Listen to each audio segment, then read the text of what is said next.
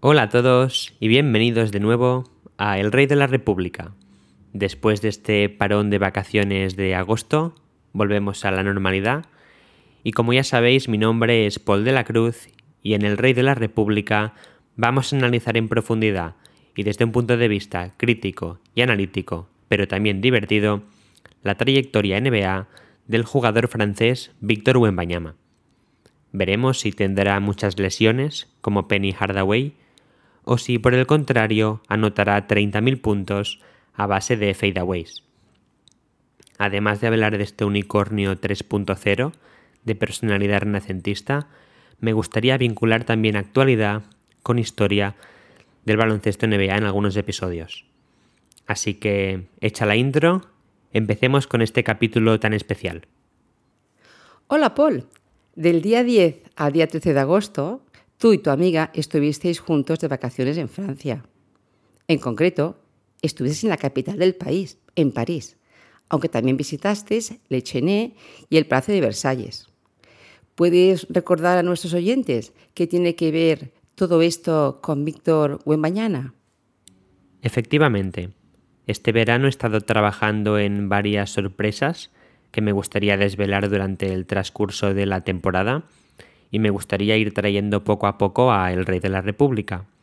Pero quizás la más importante es mi visita a Lechené con una amiga mía del día 10 al día 13 de agosto. Y la verdad que fue muy interesante recordamos a los oyentes que en el magnífico artículo de Brian Windhorst en ESPN, que comentamos en el primer capítulo de todos, aquí en El Rey de la República, vimos que Víctor Wembanyama pasó su infancia en Le Chenet, que es un suburbio muy cerca del Palacio de Versalles, a unos 30-40 minutos andando, y está a 40 minutos en coche de París. Estos suelen ser los dos puntos de referencia que se usan, el Palacio de Versailles y luego París. Al final estuvimos cuatro días en Francia y el día 1 visitamos el Palacio de Versailles, el día 2 estuvimos en Le Chenet, el día 2 por la noche visitamos la Torre Eiffel y los días 3 y 4 estuvimos en París e hicimos turismo de forma más tradicional. El primer día visitasteis el Palacio de Versalles, porque es una fortaleza muy importante de Francia, ubicada a un poco más de media hora andando de la Chenet. Cuando se habla del lugar de nacimiento de Wemby, este suele ser el punto de referencia. ¿Qué importancia histórica tiene dicho palacio? El Palacio de Versalles es una fortaleza que heredó el rey Luis XIV del rey Luis XIII, quien había construido un pequeño espacio para cazar a principios del siglo XVII, es decir, en 1600 y pico, ¿no? Luis XIV construyó y expandió el castillo y también añadió unos jardines preciosos y muy extensos. Entonces, Luis XIV empieza su reino muy joven, cuando el padre Luis XIII fallece, cuando él tenía solo cuatro años. Luis XIV nace en 1638 y su reino empieza en 1643. No obstante, al inicio gobernaban su madre, Ana de Austria, y el cardenal Mazarín. Y en 1661, estrictamente hablando, él empieza a ejercer su poder. No obstante, teóricamente, él tiene el reino más largo de la historia de Francia y gobierna durante más de 72 años, de 1643 hasta su muerte en 1715. A él le sucede Luis XV, con lo cual todos se llamaban Luis. Luis XIII era el rey previo a él, su padre, luego está Luis XIV y el sucesor es Luis XV. Luis XIV era apodado el Rey Sol, Le Roi Soleil en francés, porque tenía tantas tierras en su dominio que estrictamente hablando nunca se ponía el sol en su imperio. Además, el sol era su emblema y él mismo se solía comparar con el sol porque aportaba claridad al mundo. Lógicamente este no es un podcast de historia, pero creo que es interesante entender el contexto histórico de este palacio que, como digo, es el punto de referencia del lugar de nacimiento de, de Víctor Wembanyama. Luis XIV tenía un carácter muy, muy, muy ambicioso y también le gustaba el lujo. Prueba de ello es el propio palacio, que cubre un total de 67.000 metros cuadrados y tiene más de 200 habitaciones. Realmente él tenía un poder absoluto y decidía prácticamente sobre todas las materias, porque se trataba de un régimen de monarquía absolutista. Además le gustaba mucho el arte y él se rodeaba constantemente de artistas. Un ejemplo es el escritor Molière. Paseasteis con tranquilidad por los inmensos e interminables jardines que había alrededor del palacio. ¿Qué te pareció la visita? Nosotros no visitamos el interior del palacio, pero sí que caminamos casi un par de horas alrededor de, de los jardines que había. Eran preciosos, muchos rincones escondidos, había sitios en los que no había ni una sombra alrededor y había otros sitios en los que solamente había sombra porque podías meterte dentro de los árboles y había caminos escondidos que parecía que, te ibas a perder por allí. Y yo no soy un historiador, pero aún así era consciente de la importancia histórica de semejante lugar, porque en cada esquina había una escultura, una estatua representando a una figura histórica e importante. Y la verdad que cuando caminaba con mi amiga por los jardines del Palacio de Versalles, nos imaginábamos cómo sería ser el propietario de todo este territorio, ser Luis XIV y tener tantas tierras en tu dominio. Era increíble. Ya digo, caminamos alrededor de un par de horitas y acabamos muy cansados. En la tienda de regalos compraste una miniatura del rey Luis XIV como recuerdo y un libro infantil que resultó muy útil y divertido durante toda la estancia en Francia. ¿De qué trataba dicho libro? El libro infantil hablaba de 30 personajes franceses famosos e importantes, pero por diferentes motivos. Tenías a gente que se había dedicado al mundo de la moda, como Coco Chanel y Jean-Paul Gaultier, gente que se había dedicado por otra parte al mundo de la ciencia, como Marie Curie, o a la música, como Daft Punk, al cine, como Catherine Deneuve, Gérard Depardieu, a la cocina, como Alain Ducasse, a la ingeniería, como Gustave Eiffel, a la política, como Charles de Gaulle y el propio Luis XIV, del que hemos hablado anteriormente, a la literatura como Victor Hugo o Molière o Antoine de Saint-Exupéry. Había pintores también como Henri Matisse, Claude Monet, Auguste Rodin o deportistas como Zinedine Zidane y Tony Parker. La verdad que el libro era, era muy interesante. En el caso de Tony Parker, por ejemplo, mencionaba curiosamente que con el balón en la mano él podía ir a 33,64 kilómetros por hora. Lógicamente su velocidad era su mejor atributo y eso y, su finalización en los aledaños del aro, diría yo, por encima de defensores que sean más altos y más grandes que él, vía los floaters, por ejemplo, que tenía.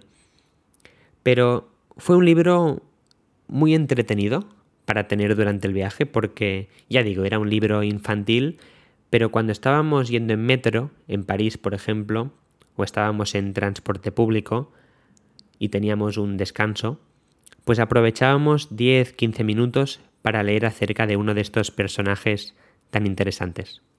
Oye, pues ¿te imaginas que hoy me aparezca la siguiente edición de este libro? Sí, una de las cosas que hablamos con mi amiga en Francia es este tema. ¿Qué personajes franceses quizás podrían aparecer en una edición futura de este libro. Yo comenté el caso de, de Víctor Wembanyama de Wemby, que si tiene una carrera productiva y larga, pues ojalá aparezca en una futura edición. Ella mencionó el caso de Kylian Mbappé, por ejemplo.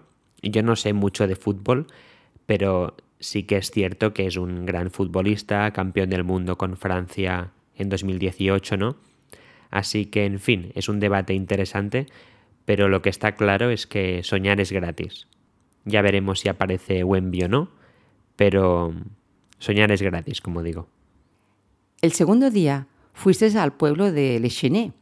No es una zona turística, sino que está más bien pensada para vivir de forma tranquila. Aquí la verdad que hay que agradecer el apoyo de mi amiga porque sacrificó estar más tiempo en París, evidentemente una ciudad mucho más bonita, mucho más turística que Le Chenet, y sacrificó más tiempo en París para que yo pudiera visitar el lugar de nacimiento de Wemby y el lugar donde pasó gran parte de su infancia. Realmente Le Chenet es una zona más bien residencial. Como comentábamos, los puntos de referencia son el Palacio de Versalles, que habíamos visitado el día anterior, y la ciudad de París, que era nuestra próxima parada. Solamente había un centro comercial en la zona llamado Westfield Pagli 2. Y para dar una idea de lo poco turístico que era el lugar, me gustaría comentar esta anécdota. En una plataforma especializada en turismo y viajes que visitamos en Internet previo a este viaje, nos indicaron que una de las cosas más importantes a visitar en Lechené era una tienda FNAC. Esas tiendas en que venden libros, productos electrónicos, etc. Y me llamó la atención porque pensé, si la tienda FNAC de Lechené está en el top 5, ¿cómo tiene que ser lo demás? realmente era eso, un pueblo muy residencial, había muchas zonas verdes, pero lo que sí que fue muy interesante fue la visita al templo de Jesucristo. La visita al templo de Jesucristo fue surrealista, intensa, indescriptible, aleatoria, diferente, única. La verdad es que fue una visita surrealista y parecía que nos estuvieran grabando con una cámara oculta. Yo, como digo, estaba muy agradecido con mi amiga por ir a visitar Le Chenet e ir a París un poco más tarde, pero por otra parte yo sentía presión porque quería que por lo menos la visita a Le Chenet que yo había preparado fuera memorable, icónica o hubiera algún momento divertido. Y la verdad que ocurrieron dos cosas principalmente que hicieron que nos riéramos mucho y lo pasáramos bien y al final tengamos un buen recuerdo de, dicha visita. Y la primera es precisamente la del Templo de Jesucristo. Es una de las obras o uno de los edificios más icónicos de, de yo tenía muy claro que lo quería visitar. Lo que pasa que hubo una confusión inicial que hizo que la visita fuera muy poco tradicional. Ahora explico el por qué. La confusión ocurrió porque yo, antes de entrar al templo, pregunté eso, si se podía visitar el templo, cuando en realidad yo quise hacer referencia a los jardines, que yo sabía que estaban abiertos al público. Además me interesaba preguntar en la recepción si se podía hacer algún tipo de visita guiada o, algo parecido, porque ya vi que en Le no había gran cosa. Por lo tanto, pensé que lo poco bonito o emblemático o icónico que había, pues valía la pena visitarlo en profundidad.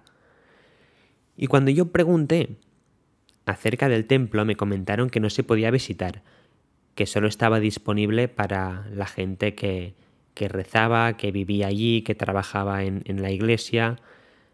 Bueno, no era una iglesia, era, era un templo.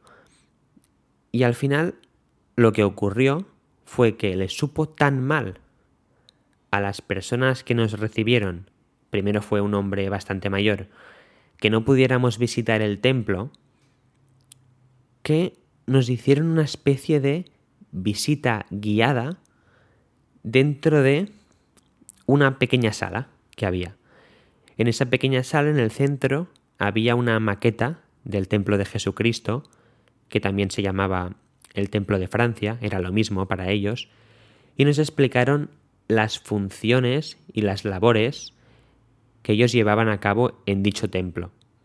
Ya comento, yo simplemente quería preguntar si había algún tipo de visita guiada o una audioguía o algo por el estilo. Y ellos entendieron que para mí era importante visitar el templo pero como era un lugar sagrado que no podía visitar, nos quisieron compensar haciéndonos una visita muy, muy, muy peculiar. Nos estuvieron explicando en qué creían ellos. Ellos nos comentaron, por ejemplo, que el templo de Jesucristo era muy peculiar y muy único porque no mostraba nunca a Jesucristo crucificado. Siempre lo mostraban alegre, con las manos abiertas en una postura de, de bienvenida, siempre sonriente, porque ellos pensaban que era importante celebrar a Jesucristo en vida, no necesariamente cuando le hubieran crucificado, ¿no? No querían representar a Jesucristo de una forma tan trágica. Ya comento que nosotros tampoco queríamos invadir, no necesariamente estábamos muy interesados en que nos explicaran todas sus creencias. Yo lo respeto absolutamente todo. Yo me considero agnóstico en este sentido. Ni creo en Dios, ni no creo en Dios. Simplemente, pues, no tengo evidencias de nada, ni de que exista, ni de que no exista. Pero es que me estoy yendo del tema. Lo que yo quiero decir es que nos empezaron a, explicar aquello en lo que creían ellos como si fuera una exposición de clase. Y fue muy interesante porque yo llegó un momento que pensé que nos estaban intentando convencer de que formáramos parte de, de su religión. Es curioso porque después de enseñarnos esta maqueta, como digo, en una pequeña sala que estaba justo al lado de la recepción, nos pidieron que nos sentáramos en un par de sillas, mi amiga y yo, delante de un mosaico. Estábamos a unos dos o tres metros del mosaico y era un mosaico bastante grande, un metro de ancho y dos o tres metros de altura. Y entonces cerraron las luces de la recepción y de la sala en la que estábamos y se iluminó el mosaico. Y hasta ahora la visita había sido ellos explicándonos en qué creían. Primero, como comento, empezó hablando un señor mayor, pero poco a poco fue reclutando a lo que él llamaba hermanas, que eran chicas jóvenes, creyentes, que también trabajaban en el templo de Jesucristo. Y era gracioso porque empezó hablando el señor mayor con nosotros, pero luego el señor mayor se iba a buscar a más hermanas y las chicas jóvenes nos seguían dando la explicación. Al cabo de un rato volvía el señor mayor, estábamos con las chicas jóvenes que nos explicaban, las hermanas, en qué creían, y había dos chicas jóvenes más, dos hermanas más, y al final acabamos siendo el hombre mayor, la mujer de, de este hombre, y eran creo que seis hermanas en total, haciéndonos una explicación, cada una interviniendo cuando le tocaba, sobre sus creencias. Fue completamente surrealista. Además, sus nacionalidades eran muy distintas. Había una mujer de París, la mujer del hombre mayor, que era francés, era de, de Brasil. Creo que he dicho París, perdón. Luego también había una chica de Chile. Había una chica que creo que era europea, pero no era de Francia. En cualquier caso, nos empezaron a preguntar en qué creíamos nosotros o qué significaba para nosotros ver esa imagen de Jesucristo, pero no crucificado, sino dando la bienvenida. Recuerdo que mi amiga estaba un poco incómoda y le daba miedo incluso porque ella pensaba que quizás nos iban a, no lo sé, a, a secuestrar, pero yo estaba pues aprendiendo de, de lo que estaban diciendo y me llamaba la atención el hecho de que yo simplemente quería preguntar si se podía entrar a los jardines que estaban abiertos al público, pero preguntaba por educación y al final yo me veía sentado a oscuras delante de un mosaico iluminado con Jesucristo mirándome fijamente. Y encima me iban haciendo preguntas a mí sobre en qué creía, por qué creía en ello, qué me inspiraba esta imagen. Y mi amiga, cuando le preguntaban acerca de lo que le inspiraba esa imagen o lo que pensaba de su religión, siempre decía respeto, respeto, respeto. Me hacía mucha gracia. Yo fui cambiando, yo comenté pues la verdad, a mí me inspiraba pues, benevolencia, bienvenida, me parecía un, un mosaico muy bonito. Nos explicaron cómo rezar. También ellos tenían una forma muy peculiar de rezar. Rezaban con los brazos cruzados, con la cabeza agachada. Y la verdad que aprendimos muchísimo, pero yo quizás sentí que eran demasiado amables, una amabilidad quizás excesiva, y me hizo sentir un, un poco incómodo. Oye, Paul, ¿y todo esto en qué idioma lo estabais hablando? ¿Castellano, francés, inglés?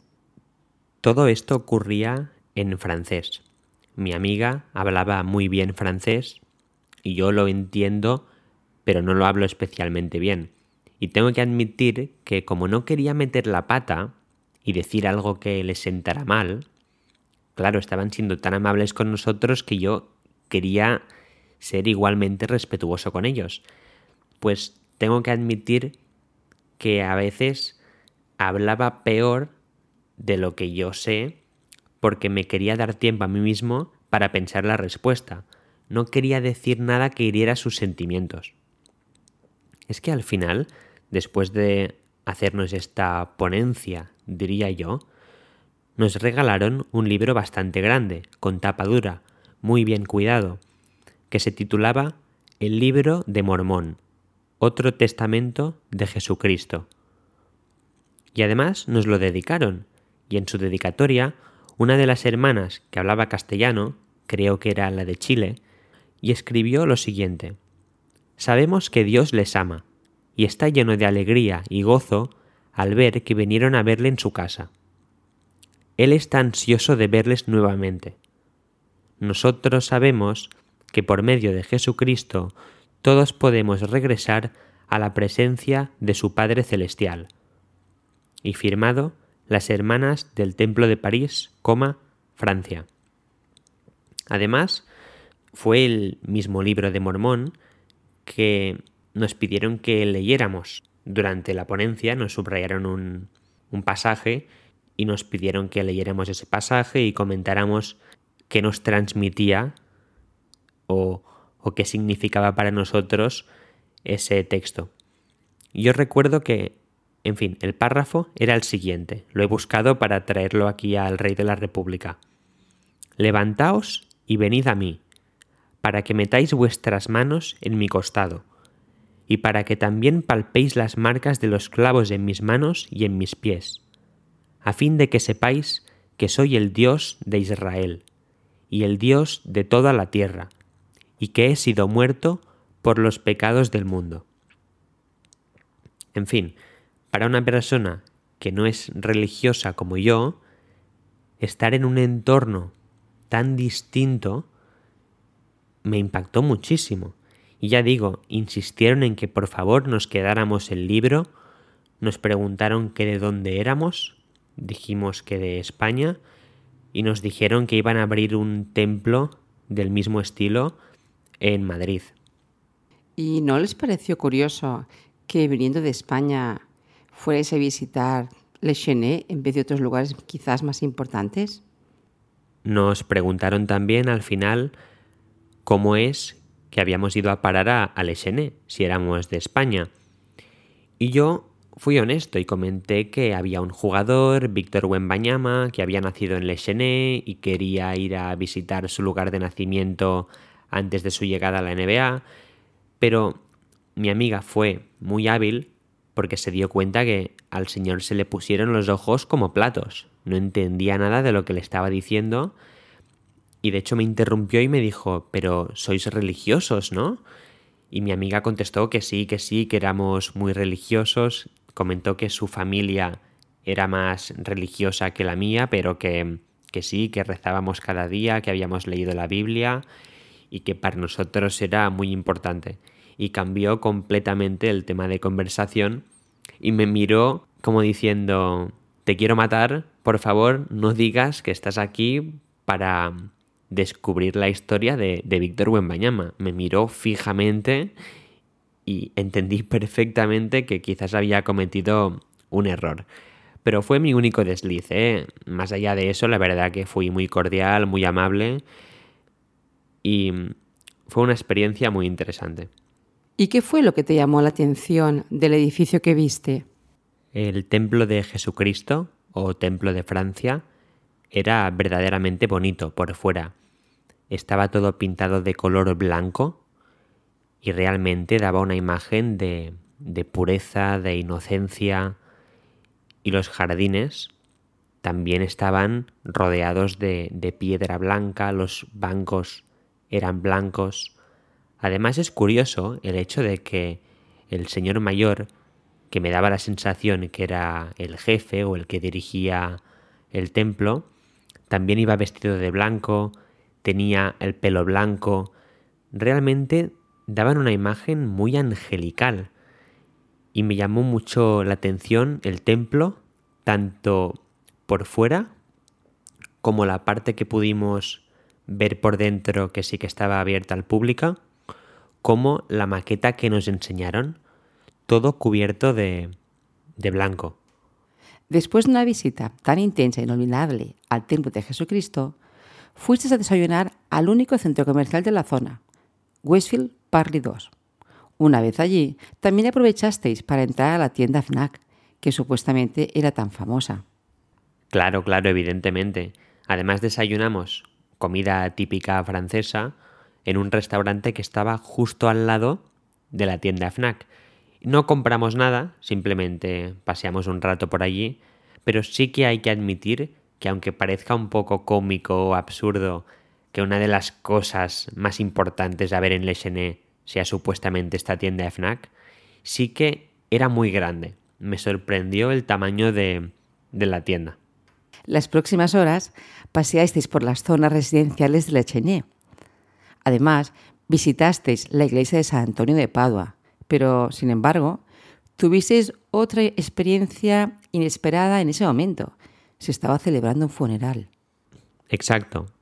Este es el segundo acontecimiento sorprendente al que yo hacía referencia con anterioridad, y me hace gracia que yo que tenía miedo que fuera una visita aburrida para mi amiga en Lechené, pues por lo menos vivimos un par de experiencias divertidas y memorables. En la iglesia de San Antonio de Padua ya sí que había la simbología más tradicional quizás con Jesucristo crucificado por todas partes y como había este funeral pues lo que hicimos fue pasear pero en silencio, respetando en cualquier momento el funeral que se estaba celebrando. Sí que es cierto que me gustó poner una vela. Es una cosa que quería hacer yo en Lechené y puse una vela y pedí un deseo que tiene que ver con Víctor Buenbañama, pero mi amiga siempre comenta que si dices los deseos en voz alta no se cumplen, así que de momento me lo quedaré para mí y espero que se haga realidad en algún momento de su carrera.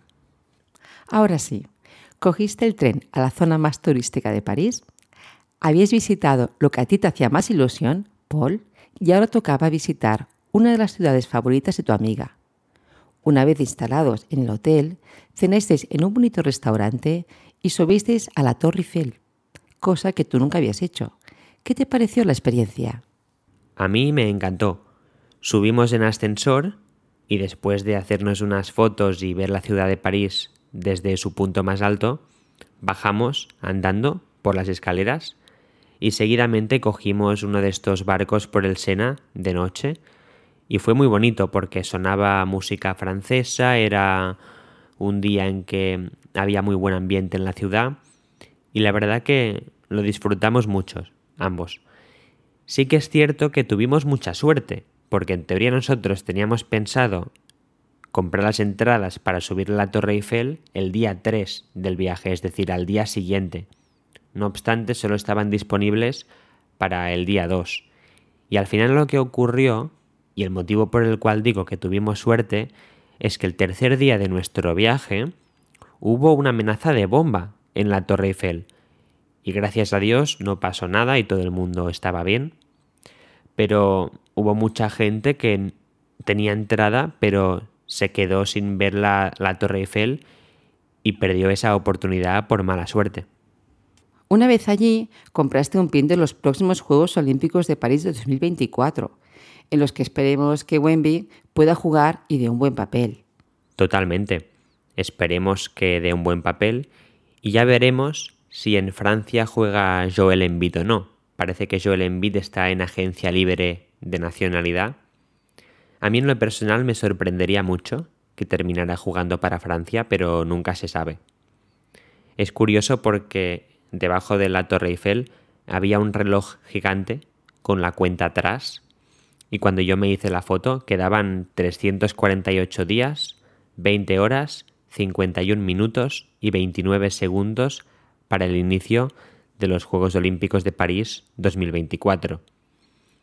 Esperemos también que el papel de Francia por lo menos sea mejor que el que han dado en el Mundial FIBA de este verano, en 2023, porque verdaderamente no ha sido nada bueno.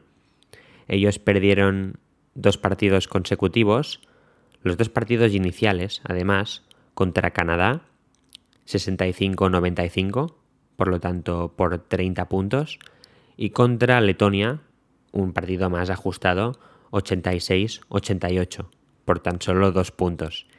Y eso ya les eliminó de forma automática de esta edición del Mundial.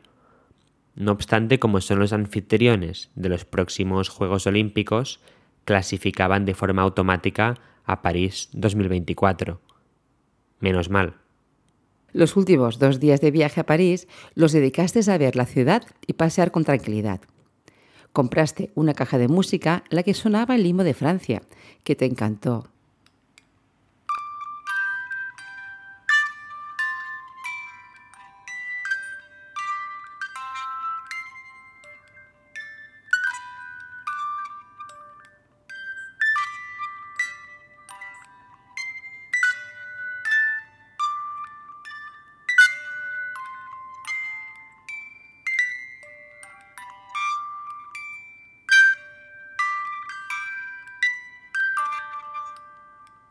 Por cierto, ¿hay algo que hiciste estos dos últimos días que te parezca digno de mención para los oyentes? Sí, a mí me gustaría destacar dos actividades que hicimos con mi amiga relacionadas con el mundo del baloncesto y la NBA.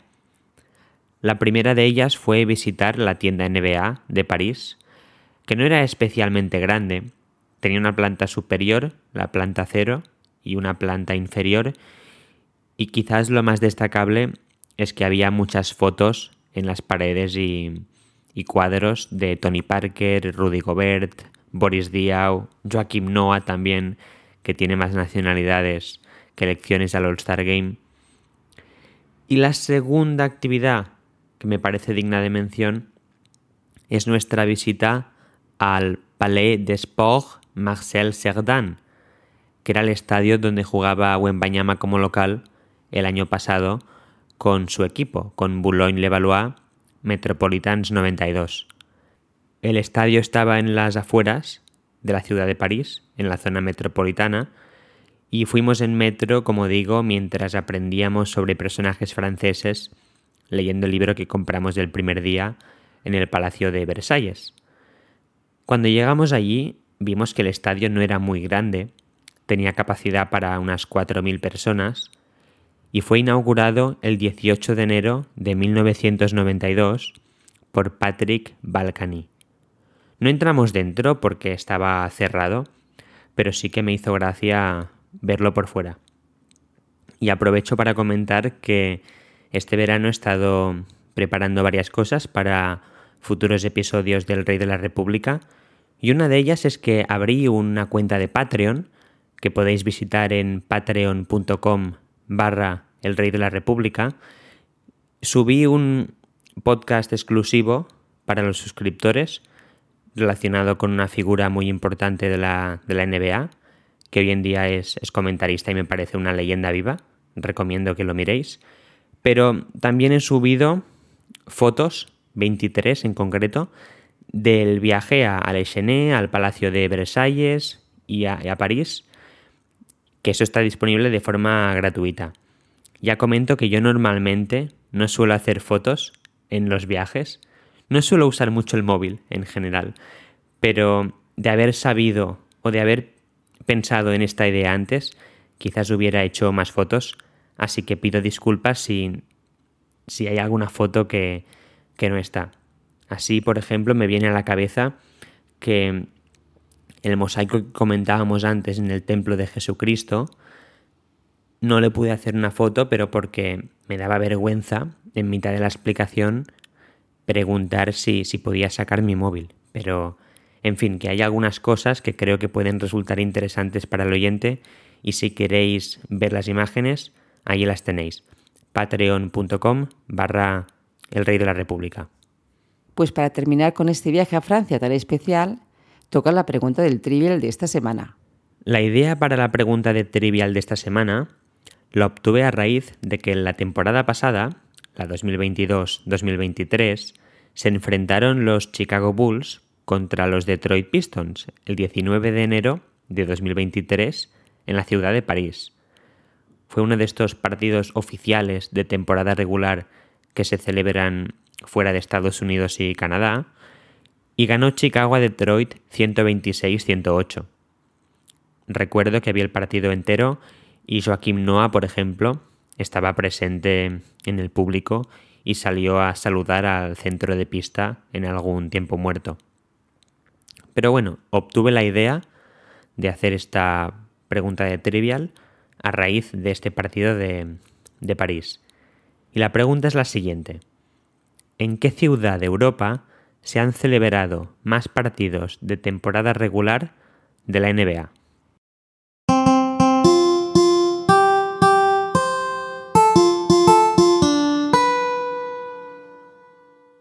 Y la respuesta, con mucha diferencia, es la ciudad de Londres. La segunda ciudad sí que es cierto que, que es París. Después de este especial, ¿qué nos vas a contar el próximo capítulo del Rey de la República? Ahora ya nos centraremos en la temporada que viene, la 2023-2024, la temporada rookie de Wemby. Y yo para los próximos tres capítulos tenía preparado un proyecto muy interesante. Vamos a analizar a un jugador de cada equipo de la NBA, 30 jugadores en total, que me parezcan curiosos, interesantes, quizás desconocidos. Yo le he llamado a cada jugador sombra y por lo tanto a esta saga le he llamado 30 sombras. Y habrá jugadores de todo tipo. Habrá bases suplentes, que ya sabéis que me gustan mucho, pivot suplentes, habrá jugadores unicornios, habrá también candidatos al rookie del año, jugadores que pueden pelear con Víctor Wembanyama para ganar este, este galardón. A mí en general me fascinan las figuras del base suplente, el pivot suplente y luego los unicornios, pero he intentado también que las figuras que aparezcan en los próximos capítulos sean variadas y, diferentes entre ellas. Sí que me gustaría que quedara claro que en El Rey de la República mi objetivo principal es cubrir la carrera de, de Wemby, pero que también me gusta vincular actualidad con historia del baloncesto NBA. Y para mí es importante que los capítulos que publicamos aquí tengan un cierto carácter atemporal. Lo que no deseo es grabar un capítulo en el que yo simplemente diga que en su debut Wemby anotó 10 puntos, en el segundo partido anotó 15 y en el tercero anotó 20, sino que me gusta analizar un poco más en profundidad, ir más allá, comparar su actuación con otras actuaciones históricas, de vez en cuando hacer un monográfico especial a una figura que me parezca interesante para que tengan, como digo, los capítulos este toque atemporal y que no sea pura y exclusivamente actualidad. Me interesa hacer una mezcla de actualidad con historia. Tampoco quiero publicar episodios históricos constantemente porque si no me siento como un dinosaurio, pero especialmente si hay algo que ocurre en la actualidad que tiene un cierto vínculo con un acontecimiento histórico, pues me gusta traerlo al, al Rey de la República. Así que muchas ganas de empezar a grabar episodios quizás más tradicionales y muchas ganas de ver cómo empieza la carrera de Víctor Wembanyama en la NBA. Suena interesante, Paul. Me gusta lo que dices. Nos vemos la semana que viene.